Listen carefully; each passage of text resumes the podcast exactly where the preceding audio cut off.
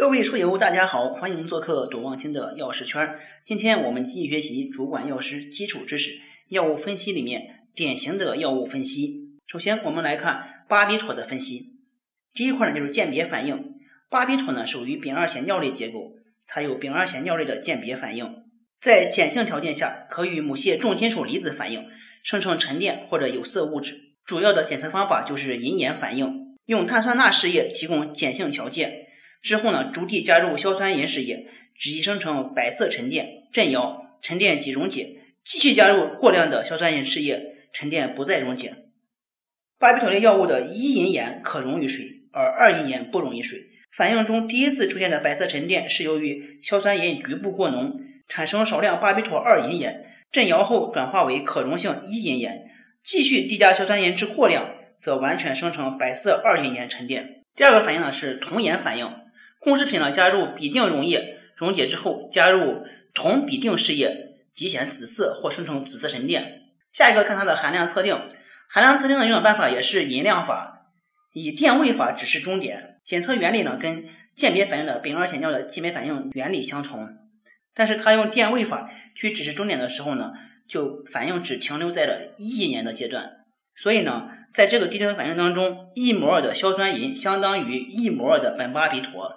苯巴比妥的分子量呢是两百三十二点二四，所以滴定度 T 呢就等于零点一乘以两百二十三点二四等于二十三点二二毫克。下面我们看阿司匹林的分析，先看鉴别反应。阿司匹林分子中有酯结构，加水煮沸之后会生成水杨酸，水杨酸可与三氯化铁反应，生成紫金色的配合物。在阿司匹林里面，它需要做一个有关物质的检查，就是水杨酸的检查，办法用的是 HPLC 法。阿司匹林的含量测定里面呢，因为阿司匹林分子中有羧基，可用酸碱滴定法测定含量。指示剂是酚酞，用氢氧化钠滴定液滴定。下面我们看普鲁卡因的分析。普鲁卡因的鉴别反应呢，用的是芳香胺的第一反应，也就是重氮化耦合反应，在盐酸介质中与亚硝酸钠作用，生成重氮盐。重氮盐进一步与贝塔奈酚发生耦合反应，生成由粉红到猩红色的沉淀。普鲁卡因的有关物质检查呢，是对氨基苯甲酸的检查，用的方法呢是反向液相色谱法。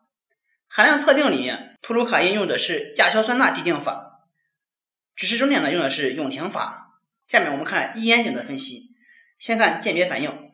异烟肼分子中呢有先肼基，因此呢它具有还原性，可与氨制硝酸银发生还原反应，生成金属银黑色浑浊和气泡，并在玻璃试管上产生银镜。有关物质检查里面，它检查的是游离碱，办法呢是用 TLC 法，在这里还用了一个显色剂，用的是乙醇制的对二甲氨基苯甲醛试液。含量测定里面，异烟碱的含量测定用的是 HPLC 法，用外标法以封面积计算。下面我们看地西泮的分析，地西泮的鉴别反应它有两个，一个是硫酸荧光反应，还有一个呢是因为地西泮里面它含有氯原子，所以它可以显氯化物的反应。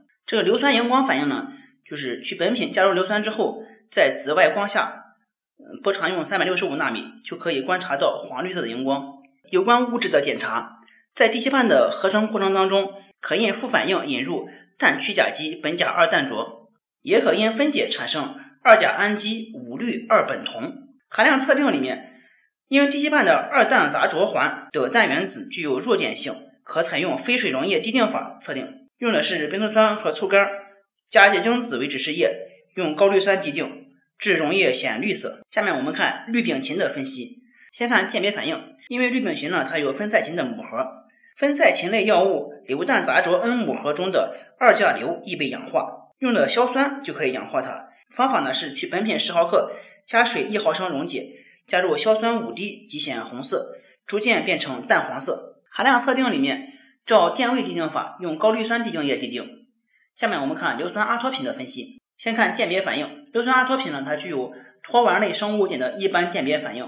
脱烷类生物碱，比如硫酸阿托品、氢溴酸多浪德碱，都是酯类的生物碱。水解之后生成浪荡酸，经发烟硝酸加热处理之后，转变成为三硝基衍生物，再与氢氧化钾溶液和固体氢氧化钾作用，转化生成有色的醌型产物，呈深紫色。有关物质的检查里面呢，它有一个浪荡碱的检查。浪荡碱呢是左旋体，可采用旋光法进行检查。含量测定里面，硫酸阿托品分子中呢有氮原子，因而具有弱碱性，可在非水酸性介质中使其碱性显著增加。以非水溶液滴定法测定含量，用高氯酸直接滴定，一摩尔的硫酸阿托品消耗一摩尔高氯酸，只是机能用的是结晶子。下面我们看维生素 C 的分析，先看鉴别反应，维生素 C 呢与硝酸银的反应，维生素 C 的分子中具有烯二醇基，具有强的还原性，可被硝酸银氧化产生黑色银沉淀。相关检查里面它有铁离子和铜离子的检查，用的方法是原子吸收分光光度法。含量测定呢？维生素 C 用的是点亮法，维生素 C 在酸性条件下可被点定量的氧化，根据点的消耗体积可计算 VC 的含量。方法呢是取本品零点二克精密称定，加新沸过的冷水和稀醋酸溶解，加入淀粉指示液，立即用碘滴定液滴定，这溶液显蓝色，并在三十秒之内不褪色。这里面有几个注意事项，第一个是操作中加入稀醋酸。使滴定在酸性条件下进行，因为在酸性介质中，维生素 C 受空气中的氧氧化的速度呢会减慢，但样品溶于稀酸之后仍需要立即滴定。第二点是加先沸过之后的冷水的目的是为了减少水中溶解的氧对测定的影响。第三个是采用本法测定维生素 C 注射液时，滴定前要加入两毫升丙酮。以消除注射剂中加入的抗氧剂，就是亚硫酸氢钠对测定结果的干扰。下面我们看青霉素钠的分析。